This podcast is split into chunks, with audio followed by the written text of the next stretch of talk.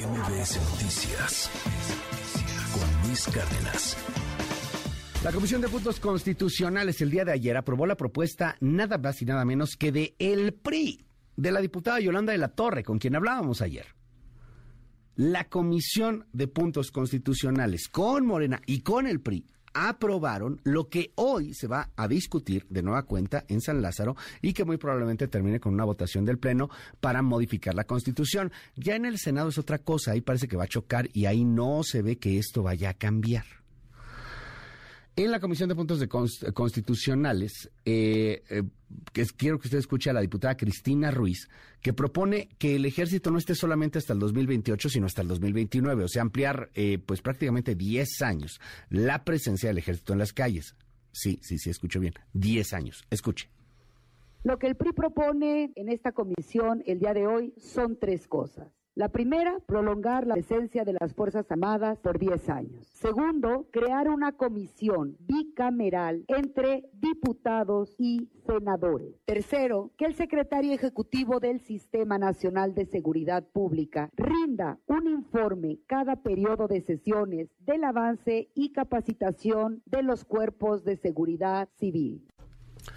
Tengo en la línea telefónica a uno de los gobernadores priistas, ya de salida prácticamente, que, bueno, pues ha apoyado esta iniciativa y que pues está a favor de, de, estos temas que se están discutiendo en la Cámara y que muy probablemente en la Cámara Baja hoy se apruebe. Es Alejandro Murat. Te aprecio mucho, gobernador, que me tomes la llamada. Bonito día, bonita mañana. ¿Cómo estás? Luis, agradecerte mucho esta oportunidad a ti y a todo tu auditorio. Oye, eh, ¿por qué el ejército en las calles todavía más tiempo? Entendemos que ahorita no puede regresar, pero ¿qué la idea no era hacer una policía civil? Y esa es la mejor pregunta. No se ha hecho, Luis. El problema es que lo que nadie dice es que no hay un plan B. Ese plan B va a tomar tiempo. Eh, la pregunta es dónde está la Policía Federal, pues no, no hay. Eh, o cualquier eh, nombre que se le quiera poner. Y no solo eso, ¿cuánto tomó tener este pues un grupo eh, de gente capacitada. Ya. Hay que recordar que la Policía Federal tuvo 40 mil elementos, pero se tardaron pues eh, varios sexenios. Y hay que también recordarle al auditorio que las Fuerzas Armadas eh, llevan participando en tareas de seguridad tres sexenios. Ya. entonces, ¿y qué había pedido las Fuerzas Armadas? Pues tener un marco jurídico que les diera certeza a ellas, a ellos y a sus familias para poder acompañar en las tareas de seguridad que se le ha pedido eh, durante 18 años, eh, por lo menos. Entonces, me parece que hoy hay que ser también eh, prácticos. Y se puede discutir lo que se quiera discutir, está bien, pero lo que no podemos hacer es, por un lado, hacer un salto al vacío y decirle al pueblo de México que no tenemos una estrategia de seguridad y por el otro lado eh, darle la espalda a las Fuerzas Armadas como si fueran objetos. Ahora bien. No son objetos, no son personas que están saliendo a dar la batalla por México y que, bueno, al final hoy estamos mandando un mensaje que me parece eh, equivocada. Pero había una policía federal, la desmanteló este gobierno, este gobierno por el cual eh, tu partido gobernador está apoyando hoy en el Congreso una iniciativa, pues para mantener más tiempo el ejército en las calles. Evidentemente, si se van mañana, pues nos quedamos sin nada. Había una policía federal, había 40 mil elementos, había. ¿No se le reclama esto al gobierno federal? Excelente, había. Esa es, esa es la pregunta. Se hizo una votación en el eh, donde ganó este gobierno este, y este gobierno pues tuvo la, oportunidad de decidir. Eh, lo que hoy tenemos que hacer es ser responsables. ¿Se puede tener otra policía federal? ¿Puede volver a construir? Sí, pero no, no se va a hacer eh, de un día para otro.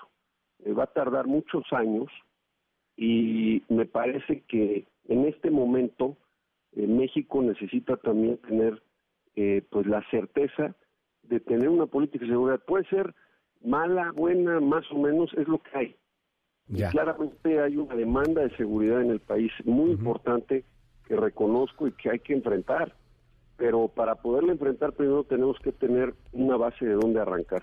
Entonces, el planteamiento me parece que es responsable ampliar. En el 2024 podemos discutir este lo que sea y me parece que es el momento apropiado, eh. pero también para que el que llegue o la que llegue este tengan el tiempo suficiente para poder hacer el planteamiento si es este algo nuevo, excelente. Si es mantener esto y fortalecerlo, bueno, pues también que tenga esa base. Claro, la, propuesta de tu partido no es para el 2024, es casi que para el 2030. Eh, a ver, a ver si hay PRI en ese momento y si hay PAN y si hay PRD y justamente por eso te pregunto lo siguiente, porque en política no hay coincidencias, gobernador, y el hecho de que llegue esta iniciativa que venga del PRI que venga en un momento en donde el presidente de tu partido, Alejandro Moreno, puede enfrentar un, juicio de desafuero, eh, este proceso en la Cámara, y, que eso muy probablemente lo llevaría a prisión en Campeche, pues no es menor. ¿Coincidencias? ¿Se doblaron frente al gobierno federal? Dice la oposición. Dice hoy quien se supone son sus aliados, el PAN y el PRD. Mira, lo que yo te diría eh, es que hay que enfocarnos en lo sustantivo. Eh, este tema, bueno, pues ya el presidente de mi partido eh, lo ha enfrentado y, estará este, en esa definición, pero el PRI es eh, una serie de gentes en el país, una serie de diputados, de senadores, que pues tenemos criterio propio y hoy pues yo tengo la obligación como gobernador de hacer una reflexión en función a la realidad del país. Si tú sales a las calles, este, la gente pide que esté el ejército, pide que esté la Guardia Nacional. El PRI no es un partido de inercias. Nosotros hemos y hemos eh, siempre tenido la capacidad de ser responsables a favor del bien del país y el bien de la gente. No somos un país que este pues siga este, instrucciones eh, porque se beneficia eh, cierto elemento que no necesariamente desde mi punto de vista hoy eh, considera eh, una decisión eh, de, corte racional en función de la realidad que hoy, que hoy tenemos. Y ese es, ese es el mensaje que yo planteo. Dos temas muy claros. Uno, que haya certeza en la política de seguridad. Oye, que se puede cambiar, sí. La realidad es que hay que decirle al, al pueblo de México que hoy no hay otra. Ni siquiera para contrastarla, para poder este, compararla, para poder tener elementos de que eh, la que pueda hacer el plan B puede darnos los mejores resultados. Eso no existe hoy en la mesa. Y segundo, que este, el ejército, eh, las Fuerzas Armadas, la Marina, la Fuerza Aérea y por supuesto la Guardia Nacional. Entiendo, ajá. Adelante, eh, gobernador. Entiendo, entiendo la, LOA y nadie está regateando el tema del ejército, pero yo, yo quiero regresar a este asunto porque no es menor, gobernador. O sea, hoy está en todos lados, es la discusión pública esta iniciativa que se da en un momento coincidente con un desafuero del presidente de tu partido puede terminar por romper una alianza que pues está buscando tratar de llevar un equilibrio democrático, de tratar de tener más fuerza, de tratar inclusive hasta de ganar la presidencia de la República. O sea, no, no, no es menor. Y, y dadas las aspiraciones, dado lo que tú mismo has dicho públicamente, pues, pues te pido tu opinión al respecto de este tema esto que se da en este momento rompe o no rompe una alianza. ¿Qué le dices a los panistas que los acusan casi que de traición, Alejandro Murat, gobernador en Oaxaca? Pues mira, eso será algo que tenga que definir los presidentes de los partidos. Ellos tendrán que asumir eh, pues los costos, los beneficios, como bien lo señalas. Yo hoy soy gobernador de Oaxaca, mi obligación es con la seguridad de las oaxaqueñas y los oaxaqueños, y me parece que parte de cualquier alianza eh, implica tener la capacidad eh, para construir también este en torno a una propuesta y que también se puede discutir, ¿eh? tampoco este, somos una dictadura. Me parece que también eh, todas las alianzas se construyen y se fortalecen cuando hay este, una discusión abierta. yo hago una reflexión, este, por supuesto, a la opinión pública de que en estos momentos me parece que es importante también eh, mandarle un mensaje a la población que estamos de su lado y que queremos que haya seguridad. Claro. Y también a las Fuerzas Armadas de que estamos de su lado como pues eh, ellas, ellos, sus familias han estado con nosotros siempre que se ha pedido de manera incondicional en cualquier momento y hoy en un tema de seguridad, porque también te quiero decir algo, yo tengo eh, amigos y me dicen, pues nosotros también tenemos miedo. Y se hace pues algunos años, en otros sexenios nos decían, pues lancémonos y nos lanzamos. Y había todo el apoyo político, pero pues amigos y amigas terminaban en la cárcel porque no había elementos jurídicos para hacer las tareas que hacían. Y me parece que eso es eh, algo que no podemos eh, dejar de considerar. Sin duda, la, el planteamiento que me haces es válido, pero me parece que ese tendrá que ser parte de la discusión este pues de la opinión pública también política eh, por supuesto de profesionales de los medios como bien lo planteas este Luis y que, y, que la gente pone yo creo que hoy eso es válido las alianzas sin duda siempre van a ser eh, positivas para ganar cualquier elección, pero las alianzas tienen que tener este, también eh, ser sustantivas, no pueden ser huecas.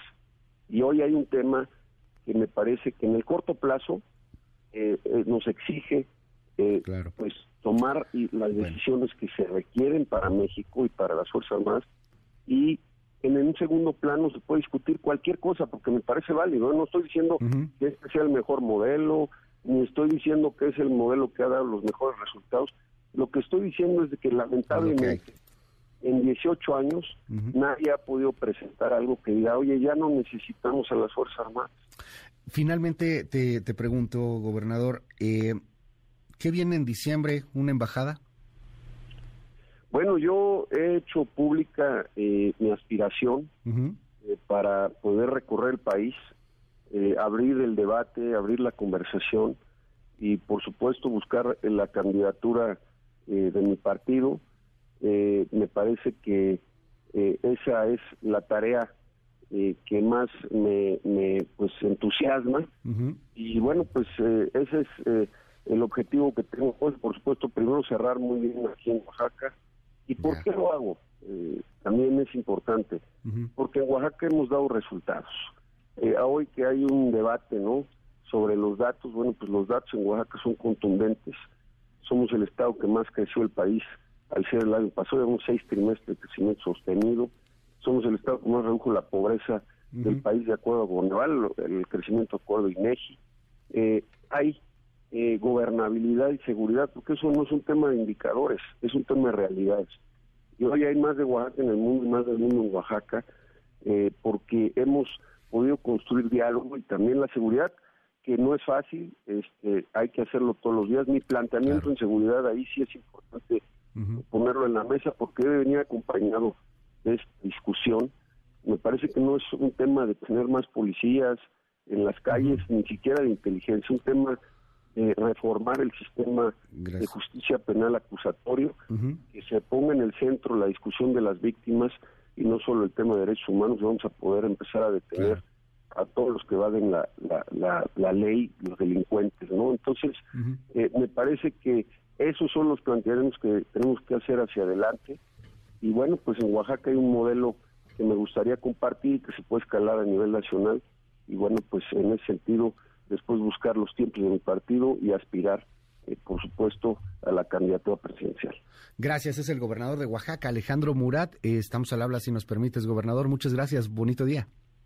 Gracias, Luis, gracias a todo tu auditorio y los esperamos en Oaxaca. Muchas gracias. MBS Noticias con Luis Cárdenas.